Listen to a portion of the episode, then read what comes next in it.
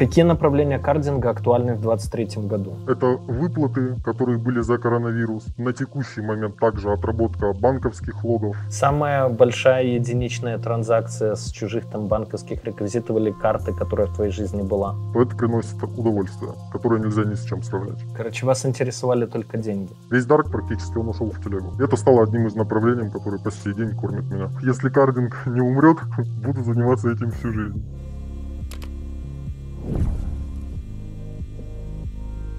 Друзья, привет! Новый выпуск «Люди про». Сегодня про кардинг, про то, а, значит, чем я промышлял, наверное, половину сознательной жизни своей, за что пришлось отсидеть 10 лет в Беларуси, за что я нахожусь в Роске Интерпола с 2004 года, как недавно выяснились, выяснилось. И только вот спустя, наверное, год а, недавно мой адвокат американский как-то начал, сдвинулось это мое дело с мертвой точки, но, в общем, э, достаточно прибыльное направление, да, но, скажем так, сильно опасно. И не надо думать, что вас не поймают, потому что 50 на 50. Я бы сказал, сейчас, может, гость наш не согласится, но в моей парадигме 50 на 50. Тебя или поймают, или не поймают. Вот. Привет. Приветствую. Как ты сюда попал вообще в кардинг-то? И когда? В кардинг я попал приблизительно 4 года назад. А, меня заинтересовало направление трафика. И потом, коммуницируя с другими людьми, я начал отрабатывать логи, и непосредственно с логов я получил свой первый профит. Ты случайно туда попал или целенаправленно хотел, вот, а займусь-ка я вот этим направлением? Целенаправленно меня это интересовало всегда. И вот непосредственно, уже когда, скажем так, стал совершеннолетним, и понадобилось зарабатывать деньги в тех количествах, которые бы мне хотелось, я считал это направление одним из самых прибыльных, потому что в белом бизнесе и в самозанятости я себя не видел. И это стало одним из направлений, которые по сей день кормят меня. Ну, судя по всему, ты до этого занимался, наверное, арбитражом трафа, потому что, ты говоришь, трафик там попал, логи. Изначально мы просто скамили в юношестве. То есть мы скамили по Европе, по США на предоплату определенных товаров принимали деньги на айбаны, и пошло все именно с этого. Потом меня заинтересовал трафик, и все это пошло-поехало по нарастающей.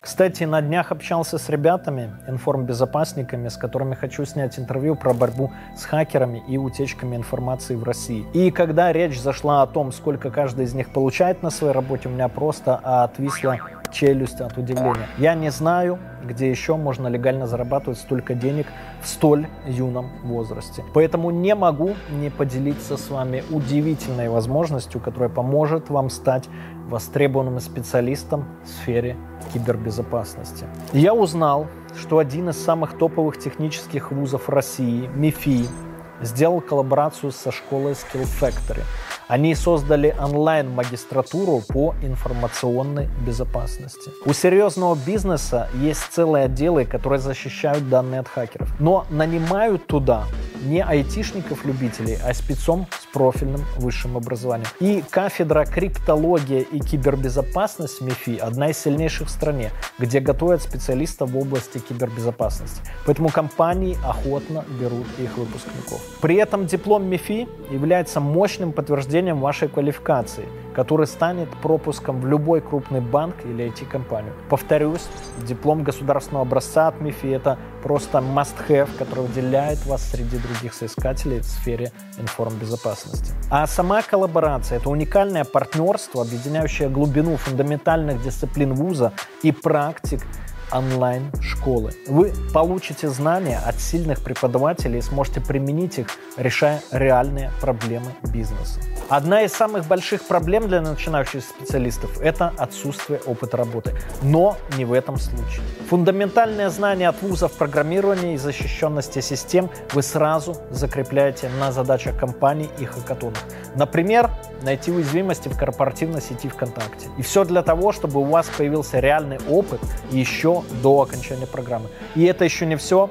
Вместо обычного диплома вы сможете защитить диссертацию на основе реальной задачи от промышленного партнера. Это даст вам уникальное преимущество и подтвердит вашу компетентность. Для поступления на программу вам не нужно иметь техническое образование. Подходит первое высшее по любому направлению. Обучение очное, Но сами занятия проходят онлайн и вечером, а весь учебный контент доступен 24 на 7 на платформе Skill Factory. И самое приятное для парней, при поступлении в магистратуру вы получаете отсрочку от армии. Как говорил Олег Тиньков на выступлении в одном из вузов, продайте свои мозги за дорого. Это я вам и советую. Поэтому переходите по ссылке в описании или сканируйте этот QR-код, чтобы оставить заявку. Прием на программу уже начался, и я уверен, что вас ждет яркое и успешное будущее в сфере кибербезопасности. Желаю успехов, ссылка в описании.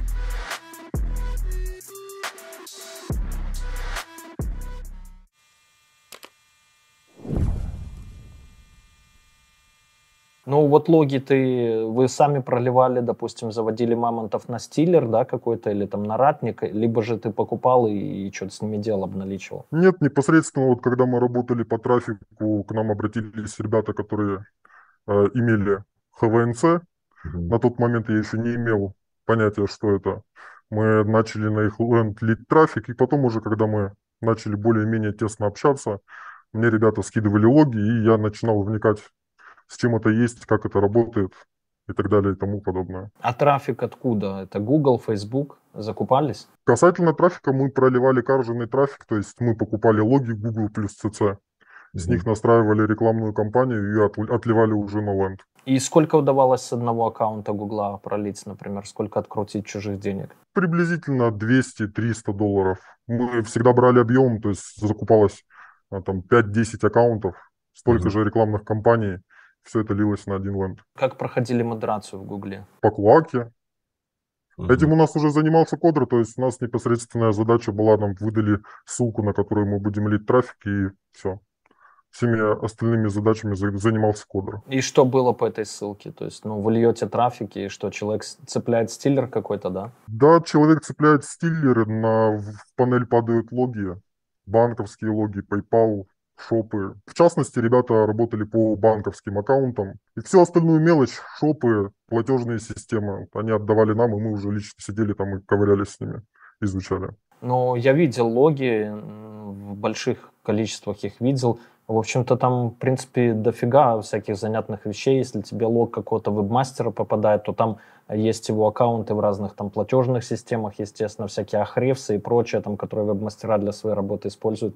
В общем-то, много всяких занятных штук, вроде как денег с них не поймешь, но каких-то халявных аккаунтов можно прям много нарыть. Да, да, можно спарсить аккаунты, есть парсеры, которые эти аккаунты проверяют на валид, и потом просто-напросто отдать их на какой-либо маркетплейс, где их можно продать, все. Ну, мы этим не занимались, нас нас интересовало другое. Мы изучали отработку палки, вбива стафа, ну и так далее. Короче, вас интересовали только деньги. Разумеется. На тот момент они были нужны.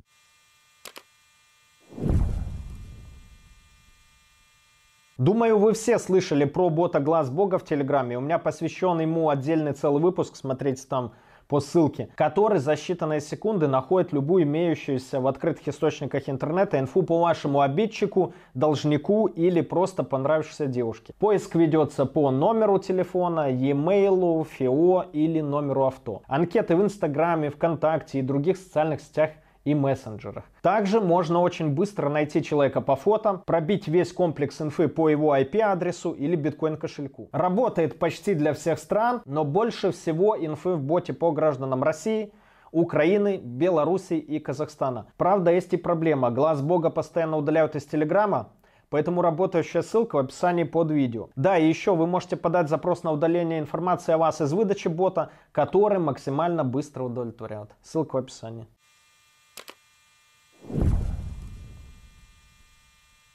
А ты сказал, что э, я в белом бизнесе не видел, что я мог бы зарабатывать там ну, такие количество денег, как вот мне хочется, как мне надо. Это какие количества тебя устраивают? Топ свободно можно было, допустим, на тот момент оплатить аренду жилья, э, позволить себе через день посещать ресторан, покупать себе раз в неделю какие-то вещи.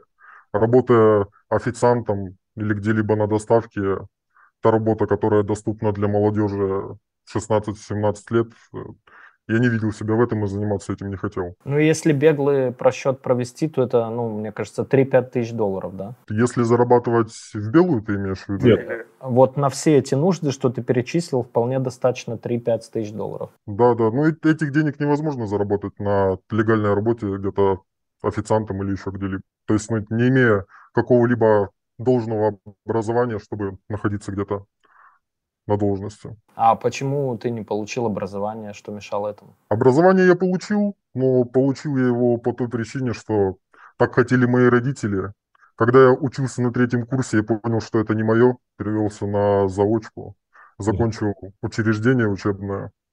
И, наверное, спустя несколько лет, когда уже оттуда позвонили и сказали забрать диплом, я приехал, его забрал, он так лежит и пылится. Ну, родителям отвез хоть? Конечно. Я, видишь, чуть раньше понял. Я на первом курсе, наверное, в первый месяц понял, что ну, это чуть-чуть не мое. Но, кстати, надо сделать оговорку, просто нужно было зарабатывать деньги. Тяжело было приезжать в институт к 8.30, это первый момент. Ну, я как бы сова, там, я ложусь в 2 в 3, да, мне в 8.30 надо в институте быть. А второй момент, ну, просто денег в семье не было. А так, если бы я там был каким-нибудь мажором, то, наверное, я бы учился на журналистике. У нас очень прикольно было, все э, пили на лекциях. Ну, короче, там свое кино, журналистика, это такое, и филологи, это самые, наверное, два распиздяцких факультета были. Первый раз, когда ты нарушил законы, вот э, взял там какой-нибудь из, лог, э, из чужого лога, да, то есть какие-нибудь чужие там реквизиты платежные и так далее, или вбил чужую карту, ты помнишь? Да, я нашел в Телеграме канал, где Амера отгружали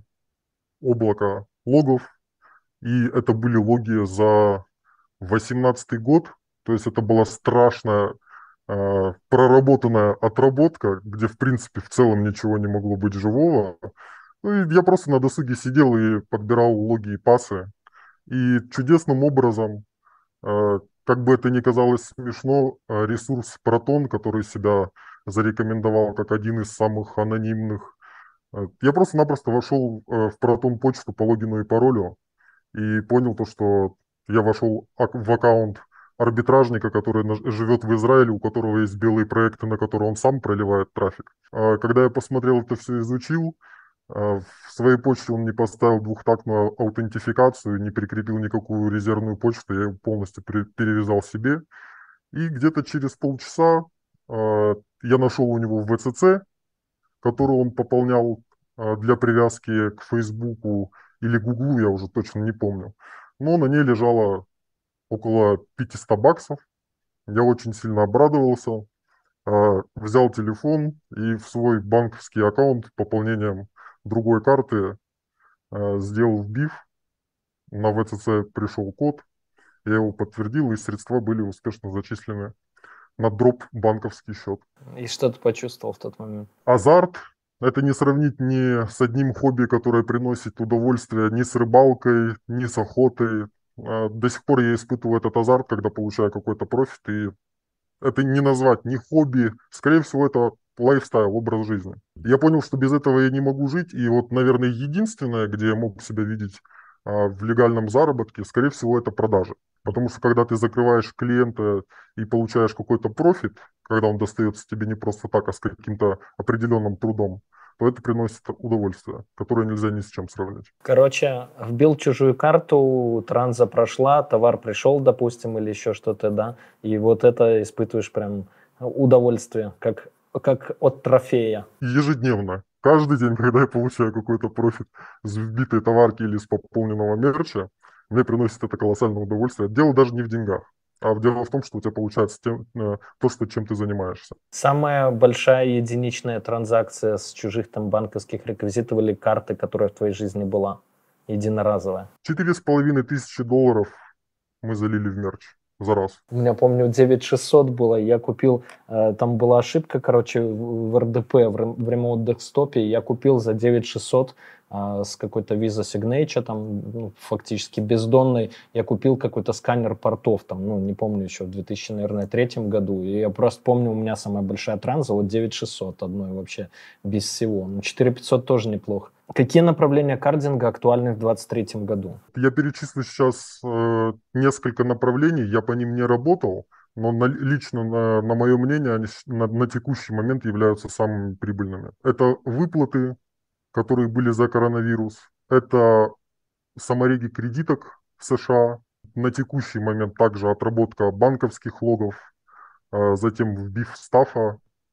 Ну, я думаю, это одни из самых актуальных на текущий день которые работают и приносят хорошие деньги. А где вы сейчас берете карты? Просто были эти все шопы, там Джокер Сташ и другие, но их всех позакрывали, и сейчас с картами это проблема, наверное. Конкретный источник материала, откуда добываю я, я оглашать не буду. Это не фишинг, это не снифер. В основном ребята добывают мат с фишей. С фишей, с логов, э, с вредоносов, которые собирают данные карт, имена карт-холдера, биллинг и так далее. Вот. В основном, да, это стилеры и фиши. Ну, еще, я знаю, подламывают просто шоп какой-нибудь, и на его платежную там страницу вешают снифер трафик. Тоже распространенная практика. А по твоим наблюдениям, сообщество кардеров, вот там с начала нулевых ты просто не был в то время в тусовке, и сейчас оно уменьшается или наоборот растет? Растет в геометрических прогрессиях по причине того, что сейчас э, заходит на рынок молодежь, и, допустим, если раньше люди заботились о своей безопасности и никак не афишировали э, свои нелегальные инструменты заработка, то молодежь сейчас это афиширует во всех социальных сетях, э, заливают видео в ТикТоке, как можно обналичить ту или иную ВЦЦ, сколько они заработали денег, сколько они купили себе дорогих вещей. Естественно, люди на это смотрят, обращают внимание, интересуются этим, ну и заходят на рынок. Очень много тем умирает именно по этой причине, потому что молодежь это начинает освещать, много людей заходят, особенно криворуких. И фрод-системы закручивают гайки. Вот и все. Ты про Чубрика, да, наверное? Не, не про Чубрика. Чубрик, э, насколько я знаю, он, они скамят, у них скамтимы. Вот. Я конкретно говорю про Карш, про обнал ВЦЦ, вбив стафа, э, регистрацию тех или иных контор. Я говорю об этом. Вот в мое время э, мы общались и обменивались информацией, заводили знакомства и поболтать просто и полезные на кардерских форумах. Их уже много сменилось, там Кардерорг был первым, потом Кардер Planet, мой был форум. Ну, короче, их, наверное, уже до сегодняшнего дня, с начала 2000-х, там, наверное, штук 40-50 было, да. А форумы сейчас функционируют, либо же кардеры общаются в каких-то других там своих комьюнити, в других формах? Честно сказать, э, лично я не сидел на форумах никогда. Лично мое мнение, это как-то первобытно. Сейчас весь Dark, он находится в Telegram, и вот если провести параллель, то вот, допустим, те сервисы обналы ВЦЦ, которые находятся на бордах ВВХ, они mm-hmm. точно так же рекламируются в наших э, э, телеграм-каналах и чатах. Они точно так же покупают закрепы, Э, публикации в каналах, и все, что есть на ВВХ, все есть у нас, и все общение происходит в Телеграме. Весь Дарк практически он ушел в Телегу. То есть на форумах уже, ну, они присутствуют, наверное, люди, да, по старой памяти, или для чего они вообще тогда на форумах? Присутствуют по старой памяти, и если требуется внести депозит, сделать какую-то ветку, они это открывают просто для галочки какого, ну, какого-либо доверия, не более. А кардинг-чаты эти в телеге, их вообще много, это сотни, тысячи, и как они функционируют? Ну, возможно, их сотни, но ключевые чаты, их примерно около 15-20. Обычный взаимопиар, продажа рекламы, размещение своих услуг, продажа товаров. В целом вот так. Киберкриминал не нуждается ни в каких смотрящих. Умеешь ты налить, ну наль, да. Он умеет добывать штраф, там, добывать логи, ну окей, взял и продал. На текущий момент тебя легко могут слить, скинуть твой диалон. А сколько у тебя при этом времени есть, пока там все зазвенит, что деньги были ворованы? Ни одна фрод-система не становится лояльней. Меня не грызет совесть.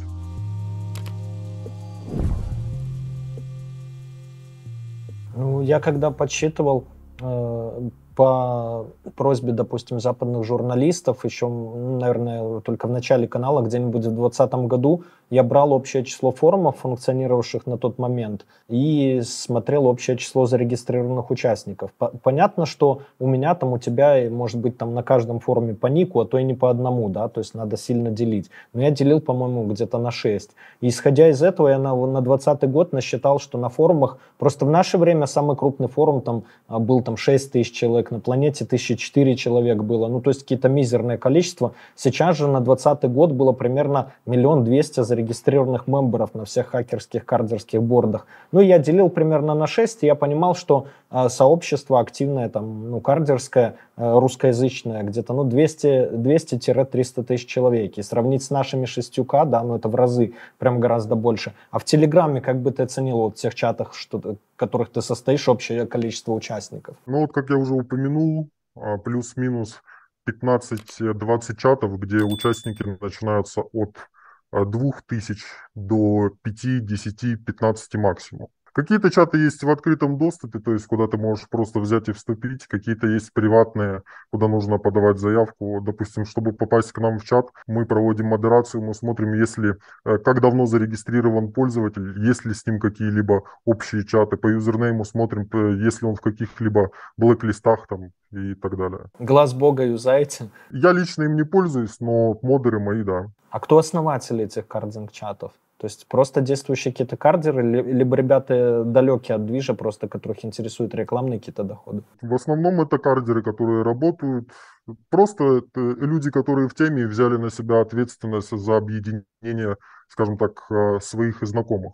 То бишь, вот, допустим, как это было у нас, э, у меня был э, трафер, кодер, ребята из Европы, которые предоставляли реквизиты под прием средств. Также была лейка. Я просто объединил всех своих знакомых в один чат. Сначала он, изначально он был а, приватным, а затем мы начали партнериться с другими чатами, коммуницировать, э, делать взаимный пиар. Ну и, собственно говоря, так он разросся до 7 тысяч человек на текущий момент. Ну, немало. А конфликты, конфликты внутри комьюнити и вообще конкуренция, ты говоришь, чатов там основных там 15-20. То есть вы все стараетесь дружить или стараетесь уничтожить друг друга? В целом, я скажу за нас, мы открыты к любому сотрудничеству, адекватному и общению. Но присутствуют такие персонажи из соседних стран, которым мы не нравимся и адекватного общения и какой, какой-либо коммуникации с ними просто-напросто не получается вести. Я скажу больше, э, у них есть, э, назовем их саппорты, которые занимаются различными провокациями э, для очернения репутации того или иного ресурса либо сервиса. И достаточно много уходит время на то, чтобы это давление прекратить, кого-то задиалонить, вот, на кого-то оказать другое давление. А я видел а, в некоторых чатах, ну, возможно, ты тоже в них там состоишь. Я, в принципе, не лажу, мне не хватает времени. Да, во-первых, мне незачем. Во-вторых, ну, не хватает времени, потому что YouTube, бизнес, там, YouTube 10% времени занимает бизнес всякие в разных сферах 90%. Но когда меня кто-то отмечает там или кто-то там на меня наезжает, ну, естественно, я туда захожу.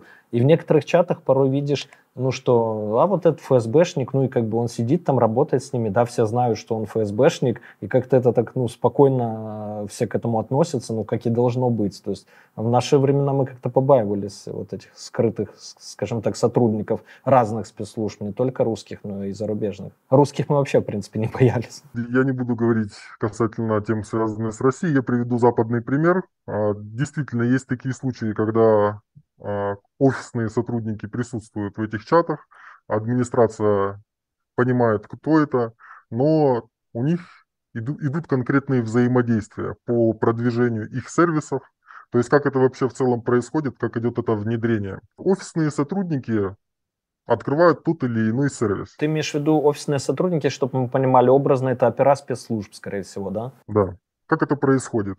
А, не напрямую, не своими руками открывается тот или иной сервис, который оказывает услуги. Возьмем образно, это пусть это будет пробив а, фулок, SNN и Доба, угу. например. А, этот сервис закупает рекламу в, в том или ином чате.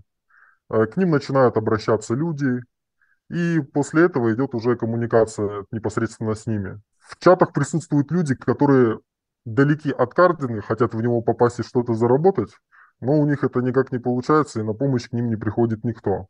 Таких персонажей берут на галочку и предлагают им а, заработок.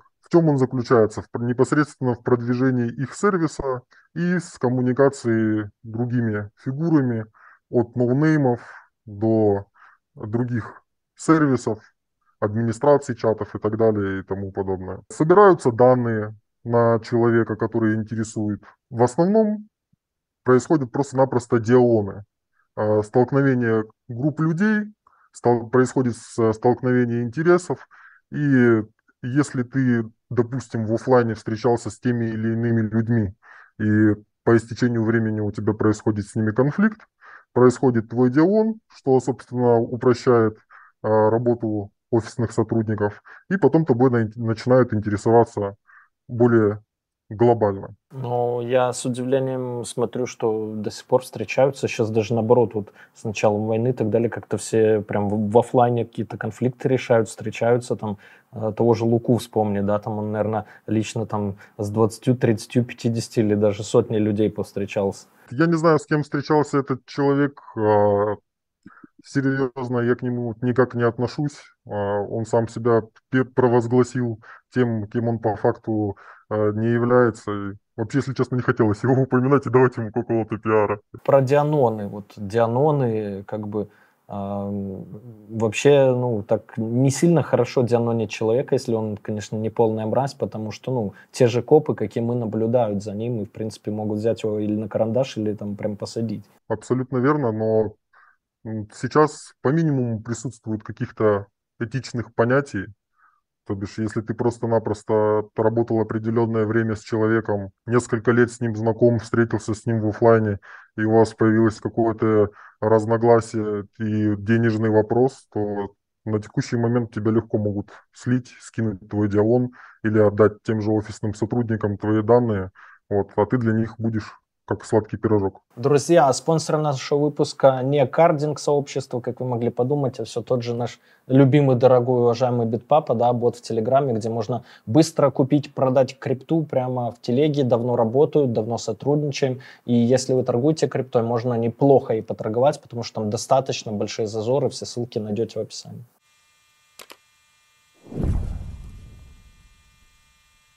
А про силовые акции вот – ты говоришь, что можно решить вопрос там дианоном, допустим, либо там другими способами. То есть сейчас что-то происходит такое или нет? Конечно, пробиваются кардеры, если у кого-то с кем-то конфликт, идет пробив, э, заказ спортиков, и начиная от обычного буллинга, заканчивая уже непосредственно физическими соприкосновениями, есть такая практика. Можешь вспомнить какие-то конфликты такие, ну, прям широко известные последних лет? Не буду называть по именам, но, допустим, а, некоторые сервисы, которые занимались обналом ВЦЦ и точно так же афишировали а, свою жизнь в социальных сетях, а, привело это, в общем, к тому, что человека вывезли за город, забрали у него все средства, которые он копил. Вот сейчас он находится в затишье, никто не знает, чем он занимается, с какого телеграм-аккаунта он сидит. Вот, к чему это, собственно говоря, все приводит. А в какой степени вообще воровские понятия, да, все эти старые, они влияют на киберкриминал и как вообще они взаимодействуют в этой сфере? Мое субъективное мнение, единственное пересечение, которое может быть, это опять же выяснение каких-либо конфликтов э, за пределами онлайна. То есть люди начинают обращаться к каким-то э, местным авторитетам и проводят встречи в офлайне. Вот это единственное пересечение воровских понятий и уличных движений. Мое мнение, что э, киберкриминал не нуждается ни в каких смотрящих и так далее и тому подобное, так как он зарождался без этого, и в целом обстановка вещей не требует их присутствия ни в каком образе. Ну, только для решения каких-то конфликтных ситуаций, возможно. Да. Ну, а как ты относишься, вот, э, собираются же и в интернете, там, мы знаем, там, какие-то общаки и так далее, да, просто а когда ты занимаешься криминалом, неважно, там, в офлайне или в онлайне, ну, есть шансы э, загреметь за решетку. И преподносится так, что, ну, как бы, ты грел лагеря туда-сюда, значит, и тебя не забудут, там, ну, вот как ты к этому относишься? Я смотрю на это не с точки зрения воровских понятий. У нас есть э, несколько друзей, которые попали в застенки, и лично от себя мы уделяем, скажем так, им внимание, и мы считаем, что в целом этого достаточно, чтобы не отправлять э, каким-либо смотрящим деньги, которые будут израсходованы непонятно куда. Ну, то есть греть по личному, да? Да.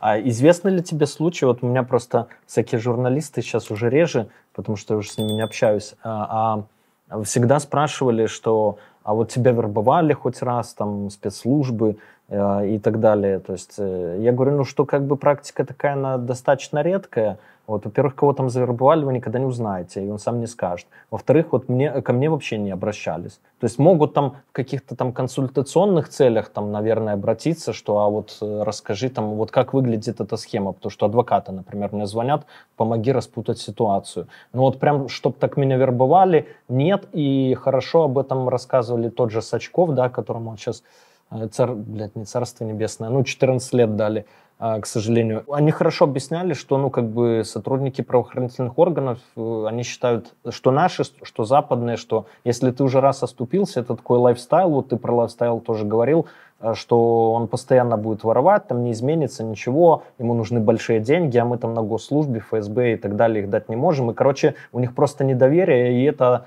наверное, главная причина, почему у нас вот вас и так далее не вербуют. А ты что на эту тему скажешь? И бывали ли случаи такие в твоей жизни или среди знакомых? Среди знакомых были такие случаи. А, поступают предложения по предоставлению информации о государственных служащих тех или иных стран. Поступают предложения а, по бруту камер уличного слежения и все в подобном роде. Да, это такая практика присутствует. Как они к этому подходят? Тебе поступает это предложение либо от своих каких-то знакомых, к которым в свою очередь обратились другие знакомые. То есть напрямую это не происходит никак. Поступает данное предложение либо как в качестве задачи, что вот образно э, нужна база данных той или иной страны, можешь ли ты это сделать, если да, то за какую сумму. Либо тебе говорят, что есть определенный ряд задач, от офисных сотрудников. Мы можем вместе работать, можешь сидеть как бы и на проценте или на каком-либо окладе и выполнять определенные задачи, помогать и принимать решения в тех или иных вопросах. Но это происходит а, с людьми, даже которые там ну, не попались, которые не засвечены, вот образно тебе там можно завтра написать, к примеру. Просто в моей парадигме это, знаешь, в основном, как бывало, Э, когда люди уже где-то засветились, им предлагают, наверное, какое-то сотрудничество, чтобы уменьшить срок там, и так далее. Но это люди уже однозначно замешаны в криминале, у которых впереди там уголовное дело. Это предложение может поступить спонтанно. Отбывал ты срок, засвечивался ты где-либо или нет. Это в зависимости от того, а, в какой среде ты и с кем ты обитаешь, и сколько будет рукопожатий от отправителя этого предложения до тебя. Ну, это я так могу судить по твоим словам, это связано сейчас с политической там, и военной обстановкой, да, больше? Возможно. Хорошо. А как вообще э, по события да, последних там полутора, почти уже двух лет повлияли вообще на кардинг, на кардинг сообщества и хакинг? Ну вот приведу личный пример. Мы отрабатывали немецкий материал до полит... Э, политической обстановки, которая находится на текущий момент. А, ранее мы могли а, Германию вбить по 3DS пополнением счета личного кабинета банка. То есть uh-huh. сейчас, разумеется, таких процедур сделать нельзя. А, вот, это как минимум. Также ну, граница, завоз стафа, айфоны и все остальное – много аспектов, где закрутились гайки. То есть стало сложнее. Разумеется. А вот межличностное это общение, там, кардеры Украины образно, кардеры России, то есть поменялось? Э, вот ты говоришь, в чатах появляются провокаторы и так далее. Поменялось или нет? Или просто арбитражники, например, да, ну, мы же все были в одних тусовках, там, на одних конференциях и так далее. Ну, все все понимают, взрослые люди одним делом объединены, ну, и как-то такой ругани там прям уж на национальной этой военной почве я не заметил. А у кардеров что? Точно так же есть э, часть людей, которые реагируют и относятся к этому с пониманием. А, есть даже значимые фигуры кардинга, которые выступают по этой теме довольно агрессивно. Вот, то бишь, а, в нашем комьюнити мы э, стараемся не обсуждать вообще эти темы, чтобы ну, завязывался какой-либо разговор и спор по той или иной теме. А, в других комьюнити там откровенно и агрессивно выражают свою позицию и оскорбляют людей из других стран. Но денег вот э, за последние полтора года стало вот лично у тебя больше или меньше? Ну и в целом у участников комьюнити. Фу-фу-фу, а, стало побольше, потому что мы открыли для себя одну из платежных систем, которая нас сейчас кормит. Вот. Но а в целом а, я считаю, что стало очень тяжело, и по чьим-то направлениям наверняка возникло больше проблем, э, зарабатывать стало сложнее. В принципе, год за годом э, ни одна фрод-система не становится лояльнее. Всегда становилось сложнее год за годом. Ну, плюс приходят, как ты говоришь, новые люди. Да. Но в мое время там как-то это дружелюбно было, знаешь, к новичкам так лояльно относились. Если они тупых вопросов не задавали, все им помогали, как-то старались там где-то направить, чем-то помочь, и впоследствии с некоторыми из них работали. Я помню, был один малой, с ним работал, ему вообще, по-моему, 13 лет было, Делик или как там у него ник был. Ну, прям вообще маленький, 13 лет. А сейчас к новичкам какое отношение? Я скажу тебе, что ты застал золотой, наверное, период, э, когда все были дружелюб... дружелюбными, и кто-то кому-то в чем-то подсказывал. Сейчас новички, которые заходят, которые ищут э, тот или иной материал, э, либо мануал, их тысячу раз заскамят на обучение, вот, и кислорода им не дают от слова совсем. То есть мало того, что если человек просто поинтересуется по тому или иному вопросу, ему не то, что на него не ответят, а э, его обматерят, пошлют, поржут над ним, и, в принципе, вот так вот сейчас обстановка коммуникации обстоит. Различные обучения кардингу, мы их видим там и в чатах, и на некоторых форумах. Что ты о них думаешь? Скажу за себя, лично я не покупал ни одного обучения и стараюсь вообще как минимум тратить деньги на расходники. Если у человека есть какое-либо желание, то вся доступная информация присутствует в Гугле и в Ютубе. Мануалы, которые продаются, ну, все зависит от автора этих мануалов. В основном все, что продается, это уже не совсем актуально. Возможно, с этого можно что-то заработать, но не столько как, например, ранее, когда это было в привате. PayPal дает еще что-нибудь? Дает, по чуть-чуть дает. Дает делать сенды, а, ребята берут а, кредиты на палку. Вот. В основном ее сейчас используют как способ вывода средств. Кредит это что-то новенькое. Я не думал, что кредит можно взять на PayPal какой-нибудь. По функе определенного штата одобряется кредит который ты можешь использовать на определенных шопах, вот, например, eBay. Закупаются либо старые аккаунты, старой реги, э, реги вот, либо делаются самореги на определенные фулки определенного штата, после чего тебе одобряется кредит, на который, который ты можешь использовать для приобретения того или иного товара. То есть это товарный кредит больше, да? Да. А расскажи, как налят ВЦЦ. Просто я видел ребят, которые э, тогда, это несколько лет назад было, Робин Гуд все, там Money, Money, Money Line, по-моему. Манилион. Манилион этот долбили, да, и Робин Гуд. Я просто видел уже конечную стадию, когда а, в твой телефон добавляется еще, ну, в России работал Apple Pay, допустим, когда карта Робин Гуда или то Мани Леона добавляется тебе, а, значит, в iPhone, и ты просто пошел покупать ноутбуки там и все прочее, потому что без пин-кода как бы а, карта с деньгами. Откуда деньги на этой карте брались? Ты конкретно говоришь за ВЦЦ, откуда появлялись деньги да. на ВЦЦ? Залив с банковского аккаунта, либо присутствует бизнес в ВЦЦ, на которых выпускается инвойс, и он пополняется с банковского аккаунта, либо с ЦЦ. А, то есть это с чужого банковского счета, допустим, просто мне на Robinhood, которому я, э, ну, чью ВЦЦшку я сейчас привязал в свой телефон, да, заливаются там какие-то грязные деньги, ворованные где-то. Да. То есть, э, получается, мой Robinhood выступает просто как счетом для принятия средств, а методом обнала уже это виртуальная карта, которую я через Apple Pay плачу, правильно? Возьмем в пример, допустим, VCC Chime, Э, на ней выпускается виртуалка, угу. по АНРН идет э, залив с банковского аккаунта. Угу. Поступают средства, э, виртуальная карта привязывается к Apple Pay, вот. И ну, конкретно шопы и мерчанты я озвучивать не буду. Мы сотрудничаем, например, с китайцами. И в Китае у них есть магазины, которые принимают оплату со всего мира. А они просто-напросто на этих площадках открывают свои шопы и делают туда пополнение. То есть это уходит в наличку. Не бьется, не, не покупается техника или какой-либо ликвид уже в магазинах. Все это идет уже в деньги. Но для этого нужен доступ в первую очередь к чужому банковскому счету, с которого ты украдешь эти деньги. Да.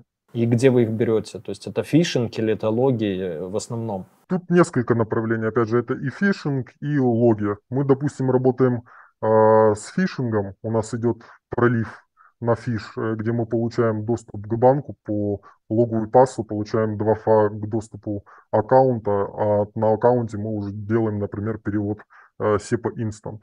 Можно купить лог с банковским аккаунтом, где ты также можешь пройти а, авторизацию по логу и пассу и войти в него под wi под, с подтверждением почты, либо есть логи, в которые ты попадаешь просто-напросто по кукам. А кто и зачем продает логи? То есть логичнее же, если у тебя стилер какой-то, ты пролил на него кучу трафа, получил кучу логов, логичнее же отрабатывать самому, во всяком случае, то, что ты умеешь и знаешь, ту же крипту, PayPal и прочее. Люди, которые добывают логи, либо занимаются брутом логов, Мое личное предположение, что они просто-напросто не хотят морать руки, им проще получить фиксированную э, стоимость за аккаунт, чем заниматься его обналичкой, потому что работа с банковскими аккаунтами – это очень э, трудоемкий процесс. То есть ты можешь приобрести аккаунт, который будет, стоить 300 долларов, э, сделаешь полный пробив на КХ, э, сделаешь регистрацию в ВЦЦ на его данные, и, а когда ты будешь делать перевод, у тебя просто-напросто э, будет деклайн при переводе, зафроди так и все. Какой вывод, что каждый должен заниматься своим делом? Умеешь ты налить, ну наль, да, он умеет добывать штраф, там, добывать логи, ну окей, взял и продал. Да, ну, безусловно, присутствуют универсальные команды, которые самостоятельно занимаются и э, проливом трафика на свой вредонос, и отработкой этих логов, и обналичкой ВЦЦ. Такие команды присутствуют, их большинство, но также и присутствуют селлеры, которые продают эти аккаунты и просто-напросто не хотят этим заниматься. А сколько сейчас стоит один лог, например, американский? Ну, это в зависимости от того, какой это лог. То есть, если это шоп, то недорого. Если это банковский аккаунт, то там уже в зависимости от баланса аккаунта будет варьироваться сумма. Нет, а так просто, например, у меня есть стилер, я пролил там, у меня, не знаю, там тысяча записей каких-нибудь в моем логе, там и Google аккаунты его, и YouTube, и, и Instagram, и банковские, конечно, и PayPal, и что хочешь. Вот так э, продают такие прям целыми кусками девственные логи, или это редкость? Это редкость, возможно, такое и есть, э, но это уже более на таких площадках, как, скажем, LOLs происходит. Ну, разумеется, все люди, которые проливают трафик и занимаются этим, жирные логи, они, естественно, их сортируют и смотрят, что в них. То бишь, они оставляют там образно какие-то игровые логи, может быть, э, какие-то шопы, там, палку могут оставить. Вот, ну, как-то так.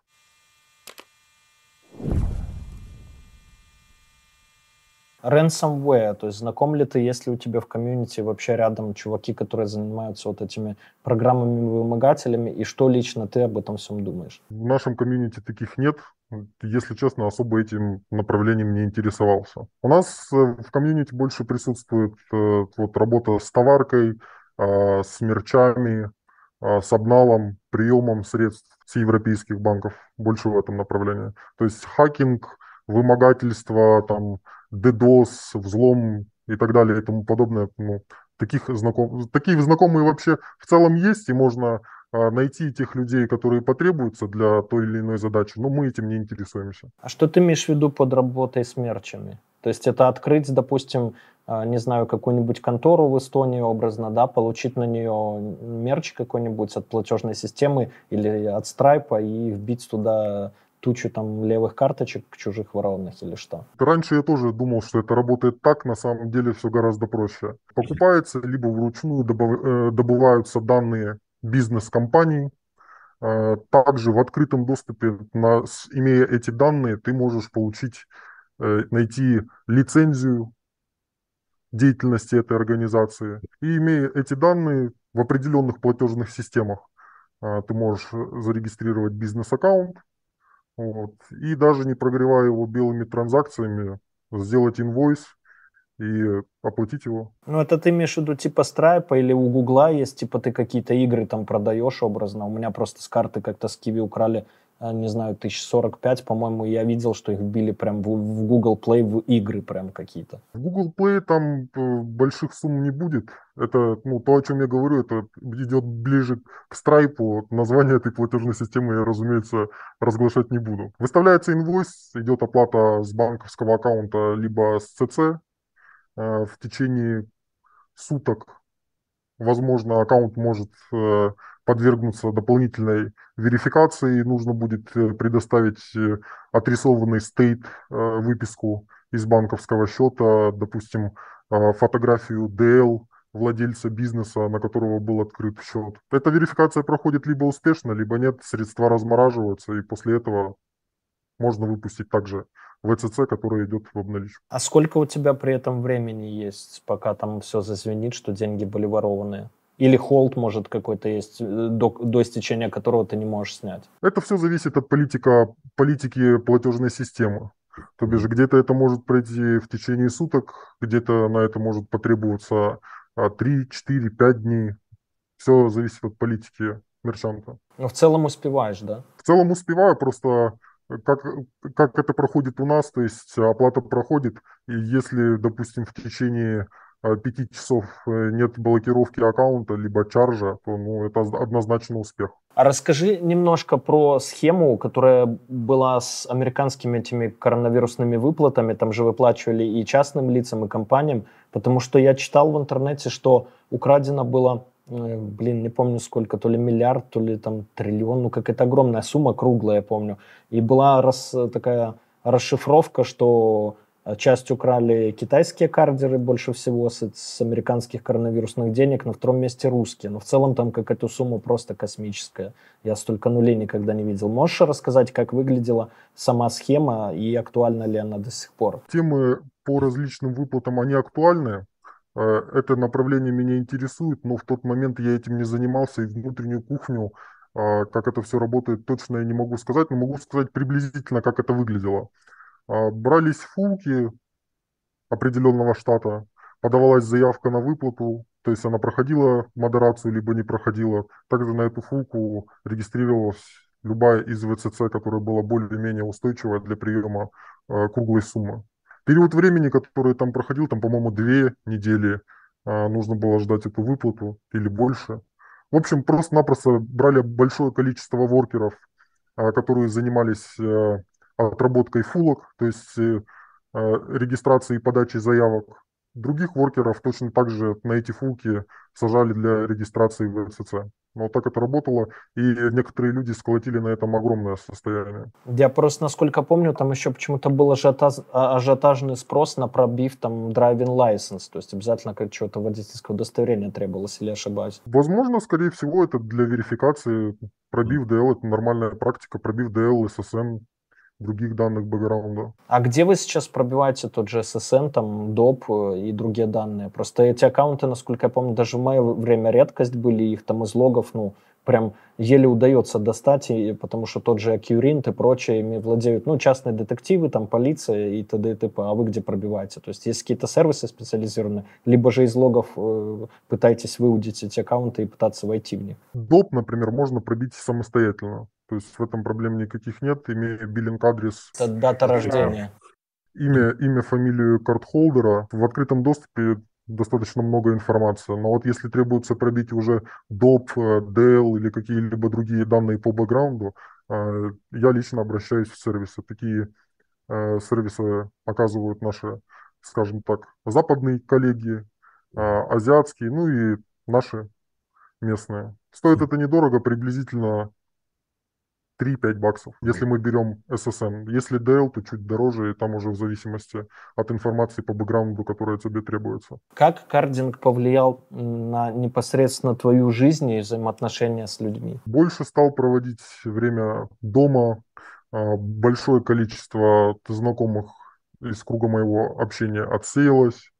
Вот. Ну и, в принципе, как-то так. Сидишь дома, работаешь э, раз в неделю, позволяешь себе какой-то достойный отдых, либо раз в месяц выбираешься куда-то в другую страну или на встречу со своими знакомыми, либо близкими. И все, в принципе, вот происходит так. Сколько чашек кофе в день выпиваешь? Не люблю кофе. Не люблю кофе и не пью чай. Когда работаю, а, мы в основном заходим в voice, сидим, общаемся, разговариваем и занимаемся работой. И я много курю. Вот, когда куришь, ну, когда начинаешь э, нервничать и возникают какие-либо проблемы, либо возникает какой-либо волнительный момент, от которого будет зависеть профит, э, сидишь со шкудишкой и куришь, либо куришь сигареты, куришь много. Ну, я когда в активном кардинге был, я считал, я примерно до 30 сигарет в день выкуривал каких-нибудь очень крепких, типа Красного Мальбора или Парламента. Да, абсолютно верно пачка в день просто улетает за рабочим процессом. Ты сказал раз в неделю, раз в месяц там выезд в другую страну. Ты много путешествуешь? Относительно. Я больше езжу по знакомым. Вот. А так люблю очень природу, стараюсь выбираться на природу.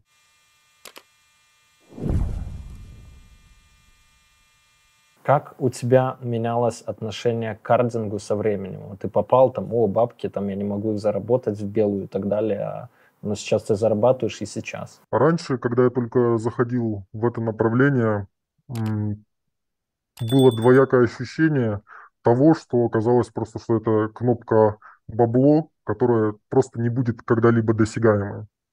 Вот. Ну, а когда появились какие-либо контакты, из одного направления ты уходишь в другое, и получается с этого зарабатывать, ну, естественно, это нравится, и пытаешься, начинаешь узнавать и открывать для себя какие-либо новые актуальные направления, стараешься держать руку на пульсе. А будущее кардинга вот в связи там с э, технологическими изменениями, политическими, ты каким видишь? Мне кажется, что скоро будет один из лучших, из лучших инструментов – это искусственный интеллект который будет помогать проходить э, верификации, например, а, писать какие-либо скрипты.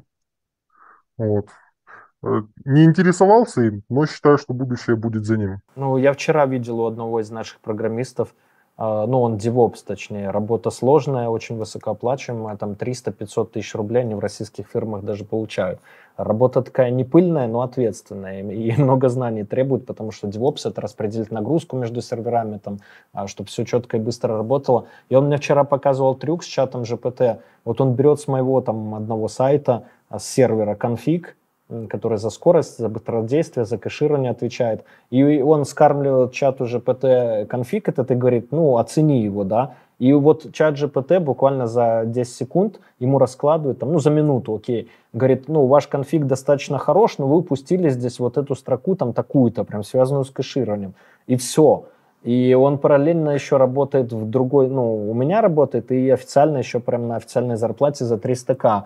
И он просек эту фишку, и вот он за полчаса теперь делает задачу за полчаса, которая занимает неделю. И вот он говорит, я уже все сделал на официальной работе, но я ее, э, ну, я сказал, что мне неделя на это требуется, оказалось, что с помощью ИИ я решил ее за полчаса, я просто в конце недели, там, следующий рабочий, подгружу этот конфиг, ну, и все, и задача будет выполнена. Поэтому, конечно, безусловно, они помогают. Я надеюсь, то, что мы тоже освоим это направление, и, в частности, в Карже этот инструмент будет помогать для работы. Каким ты видишь свое будущее? То есть, ну, можно сказать, там, ты случайно попал в кардин. Нет, ты как раз-таки попал не случайно, ты мне сказал. А хотел бы ты этим заниматься всю жизнь, или у тебя есть какая-то цель, мечта, как вот у многих из моего поколения кардеров было, что мы насобираем какую-то сумму денег, которая нас устроит, и уйдем полностью в белый бизнес, и забудем это, и не будем оглядываться по сторонам? Я периодически думаю об этом, потому что все равно переживаешь за свою безопасность. И вот, например, я еще не был а, в Америке, но планирую ее когда-нибудь посетить. И задумываюсь о том, стоит ли продолжать этим заниматься или нет. А, но когда полжизни живешь в таком режиме, уже ну, тяжело этим не заниматься. То бишь, если ты начинаешь заниматься чем-то другим, это не приносит тебе какого-либо удовольствия, и ты не видишь в этом никакого интереса. Даст Бог, если кардинг не умрет, буду заниматься этим всю жизнь. А сколько денег, как помнишь, в «Золотом теленке» было, прошу, э, Остап Шуру спрашивал, сколько денег тебе нужно для счастья, чтобы вот завтра, допустим, оставить кардинг, не знаю, там жить в свое удовольствие? Наверное, как сказал Тиньков, так, чтобы хватило на частный самолет отвезти своих родственников, где могут оказать квалифицированную медицинскую помощь, если на это потребуется. Наверное, столько денег, э, чтобы можно было себе, я не знаю, купить какую-то коммерческую недвижимость, сдать ее в аренду, чтобы она приносила а, пассивный доход. Да я не знаю сколько, ну, миллион долларов, наверное. При грамотной стратегии, то точнее при достаточно консервативной, когда ты вкладываешь часть там, недвижку, допустим, какую-то коммерческую, которую сдаешь, часть в акции, рискованный актив, ну и крипта, допустим, часть в облигации. В общем, а, при такой достаточно пассивной и консервативной стратегии примерно 20% в год ты делаешь ну, в любой год там, со своего капитала. То есть вот а, с миллиона тебе бы капало там, 200 тысяч в год. Что ты скажешь об этой сумме. Меня бы вполне устроило. Ну, я думаю, большинство да, из наших зрителей бы устроило. Напишите, кстати, в комментариях, какая сумма в год бы вас вот сделала счастливым, независимым, и вы бы занимались там, не ходили на работу и делали то, что вам заблагорассудится, хотелось бы узнать. Краткий блиц, там вопрос-ответ. Кардинг жив? Да. Сильно, сильно жив или не очень? Пол, полумертвенький, но еще живой. Ты бы предпочел кардинг в нулевые или кардинг в двадцатых? Наверное, нулевые. Я, конечно, не застал эту пору, но если бы была возможность, я думаю, да, все наверняка было гораздо проще, и суммы, лояльность фрод-систем была абсолютно другой. Лучшая страна для кардера? Работать, разумеется, там, где больше денег. Это США, Европа. А, если по той стране, по которой проще работать, сейчас все уходят а, на Азию, потому что платежные системы, которые там есть, пропускают большое количество стран, и сейчас ребята много работают по Азии. А находиться и жить в той стране, где нет экстрадиции. То есть это Россия, да, сейчас? Ну да. Криминал или спокойная жизнь? Кому как. Для меня, возможно, а, криминал, если речь идет о киберкриминале. Представлял ли ты когда-нибудь жертв, вот с чего счета банковского или карточки ты э, воровал прям деньги? Я об этом задумывался, но так как мы работаем э, с бизнес и корпоративным материалом, э, я не думаю, что мы наносим кому-то там очень большой колоссальный ущерб, который может отразиться на судьбе и жизни человека так как в большинстве случаев средства, которые списываются в мерчанты, туда приходит рефаунд, и за счет организации мерча идет возврат денежных средств потерпевшим картхолдера. Вот поэтому я об этом не задумывался, никак не печалился, и меня не грызет совесть за род деятельности, которым я занимаюсь. Ну это пока. А хотел бы ты, чтобы с твоим банковским счетом или со счетом твоей компании поступили так же? Ну, если бы поступили, значит, это а, уязвимость банка, и в первую очередь э, нужно думать, где хранить денежные средства. А, например, большую часть своих активов я храню в крипте на разных кошельках. Э, есть в кэше. И небольшая часть, которую я а, использую в повседневной жизни на счету в банке. Ты веришь в карму? Иногда. Это когда? Просто, я не знаю, как это объяснить. Э, в обычной коммуникации с друзьями, с партнерами, я считаю, а, что нужно вести себя порядочно и не допускать каких-либо нехороших поступков в этом плане. Присесть не боишься? Тоже иногда об этом задумываюсь, но думаю, что не присяду. Почему? Я не такая крупная акула, которая ворует, скажем так, э, по 100 тысяч долларов э, раз в неделю, не миллионами.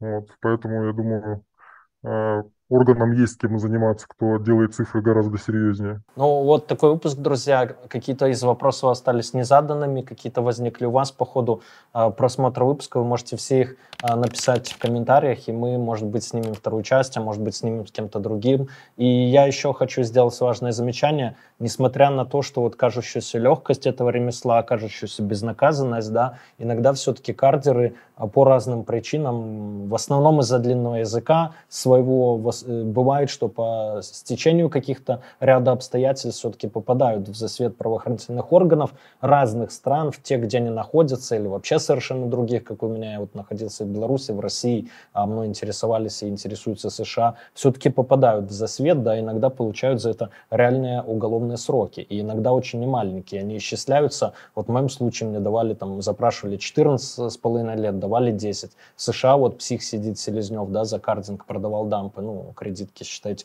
получил 27 лет и так далее. И об этом нужно не забывать, что ремесло это при его прибыльности, легкости, романтичности и доходности, да, оно все же очень сильно преследуется правоохранительными органами в любой стране, поэтому не мой совет личный, ну, конечно, у каждого там своя голова на плечах, но просто если вы уже какие-то интересуетесь этой темой, да, то, наверное, у вас хватит мозгов разобраться и пойти в какой-то белый бизнес, там, э, создать какой-то сайт, там свой какой-то сервис, магазин или стать фрилансером. В общем, каждому свое, но не занимайтесь и не попадайтесь. Обнимаю, спасибо, все лайки, там подписка на канал, ну как всегда, пока. Это люди. Расскажу тебе тысячу схем умножить на два, сделать профит. Я давно был и есть на слуху, теперь я сижу тебе напротив. Это наш мануал, которому кто-то решит заработать. Это люди про, только твой мой жизненный опыт.